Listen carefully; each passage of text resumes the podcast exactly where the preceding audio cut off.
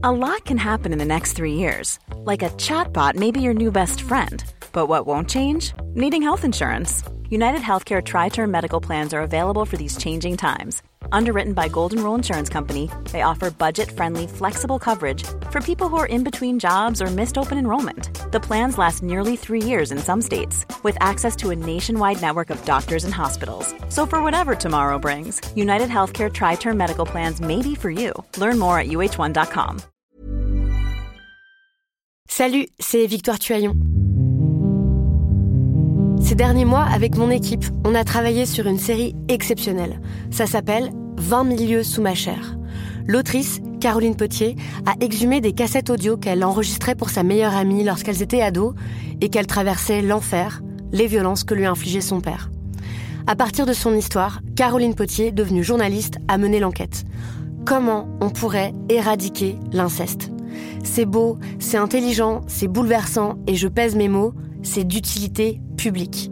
Pour continuer à sortir de l'océan du déni, écoutez 20 milieux sous ma chair, dans le cœur sur la table.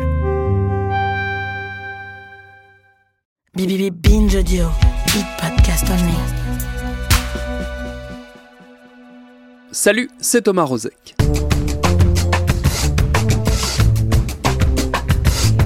Ce n'est pas euh, l'ordre euh, républicain. Un patriotisme républicain de chaque instant. La police n'est pas républicaine dans le quartier, ou elle n'est pas républicaine à l'égard de certains. Ce n'est pas une tradition républicaine. Chacun peut comprendre qu'on vient à l'école euh, habillé d'une façon, disons, je dirais républicaine, c'est-à-dire euh, qui permette euh, bah, une plus grande égalité entre tous. C'est fou comme un simple adjectif peut changer radicalement notre perception des choses. Tiens, un exemple, pas du tout au hasard. Si je vous parle de tenue, a priori vous allez penser mode, sap, éventuellement business du textile ou surconsommation, ça n'ira pas nécessairement plus loin. Par contre, avec un petit adjectif, si par exemple, pas du tout au hasard non plus, je vous dis tenue républicaine, là ça ne mobilise pas du tout le même imaginaire. Là c'est l'ordre, le poids de l'histoire, la rigueur et la solennité de la nation tout entière qui d'un seul coup débarquent dans nos esprits. Il faut dire que nos dirigeants, nos élus, notre personnel politique en général, quel que soit son bord, adorent se draper dans les reflets bleu, blanc, rouge de ce mot si souvent matraqué. Tout potentiellement peut être républicain. Mais est-ce qu'on y met toutes et tous réellement les mêmes idées, les mêmes sous-entendus? C'est pas sûr. On va essayer de le comprendre avec notre épisode du jour. Bienvenue dans Programme B. Notre invitée pour en discuter, c'est Chloé Gaborio. Elle est maîtresse de conférences en sciences politiques à Sciences Po Lyon, spécialiste entre autres du républicanisme, de la formation idéologique de l'idée républicaine au XIXe siècle. C'est d'ailleurs là, par un salutaire rappel historique, que démarre notre discussion. Ce qui rassemble les républicains au XIXe siècle, c'est leur opposition à la monarchie, et c'est leur souci de l'égalité euh, politique. Donc, euh, on, va les distinguer pendant très longtemps par leur défense euh, du suffrage universel et l'invocation concomitante du peuple hein, et de la souveraineté du peuple, avec une forme de sacralisation de cette souveraineté populaire qui, pour la plupart des républicains, permet de régler toute une série de problèmes, voire tous les problèmes que pose euh, la gestion politique euh, d'un État, et en particulier euh, les problèmes sociaux. Donc une fois qu'on aura donné le pouvoir au peuple, eh bien il, va décider en fonction de ses intérêts. Et comme ces intérêts sont liés à des besoins sociaux, eh bien ces, besoins sociaux pourront enfin être satisfaits, puisque jusqu'à présent, n'ayant pas le pouvoir, ils ne pouvaient pas les faire valoir sur la scène politique.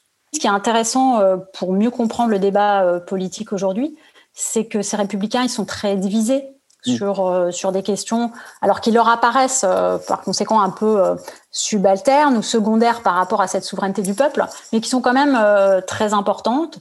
Par exemple, sur la place des libertés politiques, leur rapport avec une certaine forme d'élitisme et surtout leur représentation de la société, du rôle de l'économie dans la société.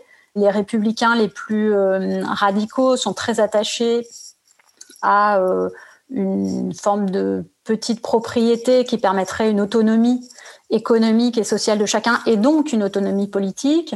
Euh, au cours du siècle, certains vont se rapprocher de forces socialistes pour euh, proposer une république sociale avec euh, une réflexion sur les limites de cette petite propriété. Et puis, de l'autre côté, plutôt vers la, la, droite de ce républicanisme, eh bien, on a des républicains qui se rallient à une vision de l'économie plutôt libérale avec l'idée que de toute façon on ne peut pas lutter euh, contre le progrès et que la République va en fait avec l'acceptation d'une économie marché euh, libérale.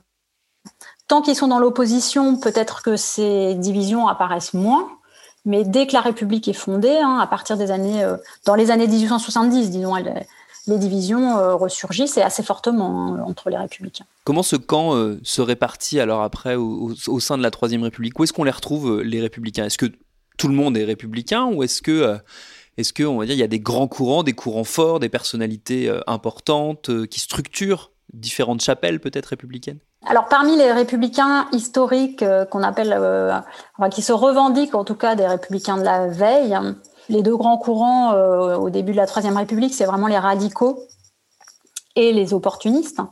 le chef de file des opportunistes, c'est Jules Ferry, et puis les radicaux, euh, ben, leur personnalité euh, évolue parce que, euh, par exemple, Gambetta, qui était le chef de file des radicaux au début de la Troisième République, se rallie à l'opportunisme. Donc on voit qu'il y a aussi des passages entre courants.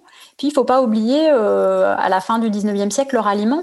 Le ralliement de, de personnalités conservatrices qui avaient été peut-être attachées à une, monarchie constitutionnelle, par exemple, et progressivement le, ralliement plus large de la, plupart des royalistes qui, voient bien que, que, la fusion est impossible, que le retour de la monarchie est impossible, et là qui vont du coup investir un autre type de république. Donc euh, c'est dans ce moment-là de construction euh, à la fois de la nation et de la république que les ralliements se font, donc au début, euh, fin 19e, début 20e. Et alors, bien sûr, il y a toujours une frange de la, de la population très, très peu nombreuse qui résiste à, à, l'idée républicaine. Mais on peut dire que la guerre, la Première Guerre mondiale, euh, marque une forme de d'enracinement presque, alors pas définitif, hein, on le sait, mais important euh, avec une identité, une identification de la nation en guerre euh, et de la République en guerre. Et c'est cette, euh, cette identification qui permet un enracinement très fort dans les, cœurs de, de l'attachement républicain, avec du coup des, des options politiques très différentes, mais qui vont s'opposer à l'intérieur de la République et non plus opposer République contre un autre type de régime. Est-ce que c'est une forme de, consensus euh, républicain qui se met en place peut-être au moment de ce qu'on a appelé l'Union nationale? Est-ce que ça participe de la même euh, dynamique? Consensus sur la nation, on voit que, mais alors qui est plus large même que la, République, hein, puisqu'elle pose problème aussi aux socialistes euh, au même moment, et les socialistes dans la plupart des pays se rallient.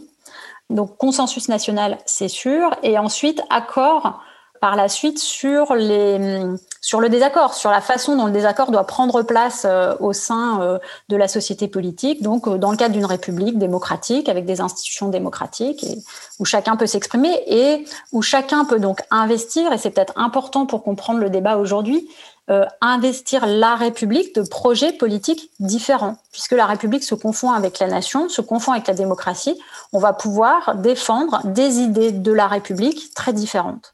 Est-ce que euh, au sortir de la guerre, de la Seconde Guerre mondiale pour le coup, euh, donc euh, au moment de la quatrième République, la notion de d'un modèle autre que républicain, j'imagine, ne fait même plus débat. Tout le monde s'aligne sur ce que vous disiez à l'instant, des options différentes au sein d'un même chaudron qui serait celui de la République, en gros. Vous oubliez peut-être la, puissance des partis communistes au sortir de la, de la, Deuxième Guerre mondiale qui propose un projet politique alternatif. Ce qui est intéressant, c'est que dans le vocabulaire euh, communiste, on peut imaginer des républiques euh, populaires. Euh, donc le terme de république résiste en quelque sorte, mais il faudrait distinguer. Disons que ça signifie pas, je dirais que j'identifierais pas cette, cette, période de l'après-guerre comme une période de consensus. Au contraire, les deux blocs font que euh, les projets alternatifs s'opposent nettement, sont avec des, des sous-cultures euh, politiques très fortes. Mais c'est vrai que dans ce contexte-là, le, terme de république est, affaibli, puisqu'on peut le, le, revendiquer de part et d'autre.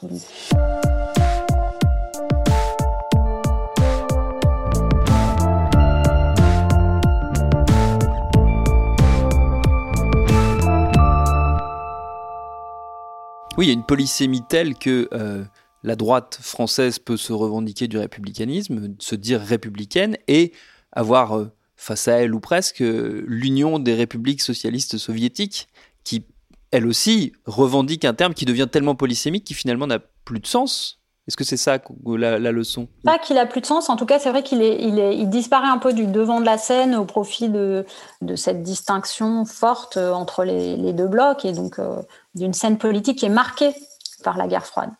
Ce qu'on voit en fait, c'est que le, le substantif république et les, notions qui lui sont associées ressurgissent plutôt au moment, disons, de, l'effritement euh, du bloc euh, communiste et surtout euh, au moment de la chute du mur, pour des raisons diverses et qui font que ça redevient en fait un référent important, y compris pour la gauche, parce que c'était un terme qui avait été quand même beaucoup aussi annexé par la droite, en tout cas en France il me semble que c'est assez nettement lié au fait que la gauche arrive au pouvoir euh, en 81 avec euh, un programme de société euh, alternatif allant au-delà, visant à instaurer autre chose, donc à rompre avec les projets politiques antérieurs et que ce projet de renouvellement en profondeur de la société, du rapport du politique à l'économie échoue et qui une façon en fait de le tenir, de le faire vivre encore, bah, c'est ce ralliement à la République qui vient. Alors un peu comme si la République avait remplacé euh, la lutte des classes en quelque sorte, ou en tout cas euh, était venue apporter un nouvel élément de mobilisateur euh, dans, dans, une frange, voilà, dans un mouvement politique qui était un peu qui en perte de, de repères au moment où finalement les idéaux face à la à l'exercice du pouvoir semblent ne pas résister ce qui a poussé en, gros euh, notre, euh, notre équipe à vouloir euh, faire cet épisode de Programme B, c'est notamment le fait qu'on on se rendait compte régulièrement, à force de discuter de l'actualité, que ce terme-là, aujourd'hui, on nous le sert à toutes les sauces. Est-ce qu'il a encore du sens Je pense que pour ceux qui l'emploient, il a du sens. Simplement, euh, c'est une façon, en, utilisant un terme dont on sait qu'il a une résonance affective euh, dans la population, que les gens y sont attachés, en mettant chacun des choses différentes euh, sous ce vocable, on entretient sans doute le flou. Mais je, je, ne pense pas que nous, en tant que citoyens, on a cette impression de flou, mais je ne pense pas que quand les, locuteurs parlent de tenue républicaine ou de police républicaine, il n'est pas à l'esprit euh, des choses en fait assez précises. Ce qui serait intéressant, c'est qu'ils nous précisent justement ce qu'ils entendent par tenue républicaine, euh, voilà. Parce qu'il y a deux façons de penser la République en fait. Il y a une, première façon qui consiste à dire bah, la République, c'est une euh, démocratie active, vivante, et au nom de la République, de la chose publique, de l'intérêt général, il faut euh, s'engager pour une vie démocratique plus euh, dense, euh, active, énergique. C'était déjà le, discours des radicaux fin 19e. Et puis il y a un autre discours de la République qui consiste à dire la République c'est la nation, la République c'est l'unité, et à la limite la République c'est tous derrière le chef, dans une forme d'unité de citoyenne certes, mais pour défendre un projet assez euh, unitaire, homogène. Euh, voilà. Donc, euh, on voit que ce sont deux projets incompatibles hein, qui peuvent prendre le même nom. Donc, c'est vrai que pour le coup, ça peut générer du flou, mais ça veut dire aussi que les, Français sont attachés à ce vocable et aux référents qui, qui désignent, mais qui n'a pas le même sens pour chacun. Donc, on est toujours dans la même situation de défendre des projets alternatifs sous le même terme, euh, ce qui est plus gênant, je pense, par rapport au, débat public à la fin de la, au début de la Troisième République et donc à, la fin du XIXe siècle, que je connais bien, c'est que les références sont quand même beaucoup plus claires. Hein, donc, c'est n'est pas le même type de communication euh, politique. Aujourd'hui, c'est vrai qu'on peut avoir le sentiment, en tout cas en tant que citoyen, euh, d'une perte de repères, d'entendre le même terme des deux côtés sans qu'il soit précisé, son contenu soit précisé. Là où ça peut paraître paradoxal, c'est que justement, peut-être aussi dans cette démarche d'employer à tort et à travers ce terme, il y a la volonté de donner des repères et de se raccrocher à une tradition, une histoire euh, politique euh, française qui serait ancrée, euh, ancrée dans, dans, la mémoire collective, alors que, en fait, on entretient une forme de flou. Franchement, j'en doute. J'ai l'impression que c'est plutôt des opérations de communication, que la République, c'est une bonne marque pour un certain nombre d'acteurs politiques, et que euh, cette marque, on va l'associer à un projet pour euh, rendre le projet politique plus attrayant. Et évidemment, en face, vous allez avoir un certain nombre d'acteurs politiques qui, soit parce qu'ils ne veulent pas euh, voir le terme usurpé de leur point de vue ou capté par leurs adversaires, eh bien, le reprennent soit parce qu'ils sont euh, sincèrement convaincus que la République c'est autre chose et donc ils vont défendre euh, une autre version de la République. Donc le flou, il vient de là. C'est pour ça que je vous disais, il n'est pas forcément dans l'esprit en fait des acteurs politiques. Euh, le flou, il vient de, de, cette situation qui fait que il est intéressant politiquement en termes de communication d'associer son projet à la République. On sait que c'est un terme, une notion auquel les Français sont attachés. Et euh, par conséquent, il est difficile pour euh, les acteurs politiques euh, en lutte, pour les uns comme pour les autres, de laisser le référent, enfin la notion et le, terme et le, référent à son adversaire. Ce qui est plus étonnant, en fait, pour moi, c'est qu'il y a tout un champ intellectuel philosophique qui s'intéresse, qui discute en fait philosophiquement de la République et de son contenu, à partir d'une tradition très ancienne, qui démontre qu'il y a une autre façon de penser euh, la liberté, euh, la domination, euh, les, rapports de pouvoir, et qu'on retrouve très très peu, ni à gauche ni à droite, dans les discours publics en tout cas. La philosophie républicaine, alors cette conception de la République, elle oppose une liberté qui est conçue comme non-domination. Ça signifie que elle ne peut s'établir que dans un cadre étatique, démocratique, dans lequel euh, je suis euh, assurée que je pourrais accomplir mes activités sans dominer les autres et sans être dominée par les autres. Donc, pour vous donner un exemple tout simple que je donne parfois à mes étudiants, on peut avoir une liberté libérale qui consiste à pouvoir manger ce qu'on a envie de manger, donc choisir entre un burger par exemple ou une soupe bio pour donner les deux les, deux extrêmes.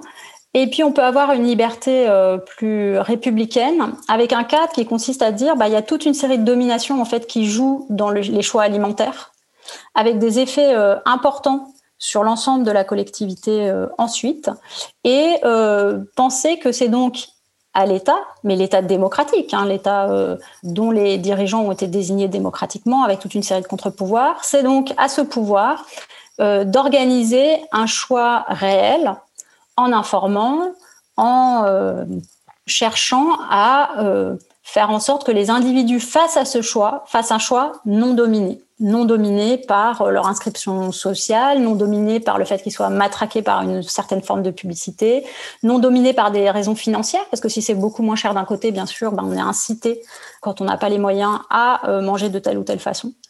Et donc la, liberté dans la non-domination, ça implique que les choix soient des choix réels et pas euh, des choix euh, qui euh, ont l'air d'être ouverts, mais qui en réalité sont contraints par toute une série de facteurs sociaux, économiques, relationnels. Voilà. Et je, suis vraiment étonnée parce que je pense que c'est vraiment une aspiration forte en fait, cette idée que chacun ait des vrais choix à faire et des choix qui soient non contraints. Ça me paraît une idée très forte et, je, regrette à titre personnel, mais je ne fais pas partie des acteurs politiques qu'on n'entende pas plus cette version-là. J'ai quand même une petite euh, supposition. Il y a quelque chose qui m'a beaucoup euh, frappé ces dernières années. J'espère que ça va que ça, changera, mais j'ai eu le sentiment à un moment donné que euh, la victoire idéologique du libéralisme et de la droite, elle passe par le fait que dès les années 2000, euh, fin des années 2000, je dirais, les propositions de droite arrivent à se présenter comme des propositions de progrès, tandis que des, un certain nombre de propositions de gauche sont renvoyées dans le débat public à la réaction, à la résistance sur des vieux acquis sociaux qui seraient plus complètement pertinents, etc. Et ça, c'est un échec idéologique majeur, je, pense, pour la gauche et par conséquent euh, pour euh, porter un projet qui a euh, existé auparavant, qui a, des racines, qu'on peut toujours, en tout cas rhétoriquement, renvoyer à la réaction, à la résistance, à l'archaïsme. Ça, ça a été une, défaite importante, je pense, dans les années, ouais, des années 2000. C'est une des raisons importantes de l'échec de la gauche, je pense.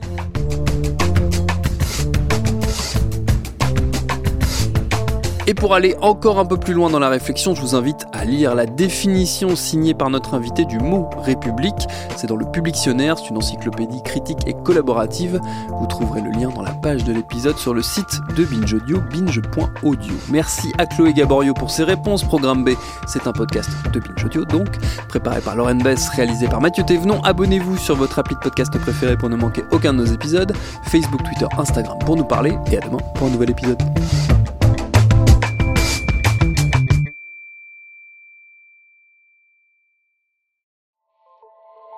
Salut, c'est Sinamir du podcast L'Affaire. En 2016, je suis monté sur un bateau de sauvetage en Méditerranée et ce que j'y ai vu n'a pas changé. En tout, depuis 10 ans, on compte même près de 30 000 morts sur cette mer. Alors, dans le naufrage, notre nouvelle enquête, j'ai voulu raconter un cas concret. Comment 130 personnes sont mortes en 2021 à la frontière de l'Europe, malgré des dizaines d'appels de détresse. Qui n'a pas pu les sauver et pourquoi? Qui étaient ces disparus? Et surtout, comment on en est arrivé à ne plus parler de 130 personnes qui meurent le même jour sur un bateau au milieu de la Méditerranée? Le naufrage, c'est la nouvelle série du podcast L'affaire de Paradiso Média. Une enquête que vous pouvez retrouver gratuitement chaque semaine à partir du 27 mars 2024 sur toutes les applications de podcast.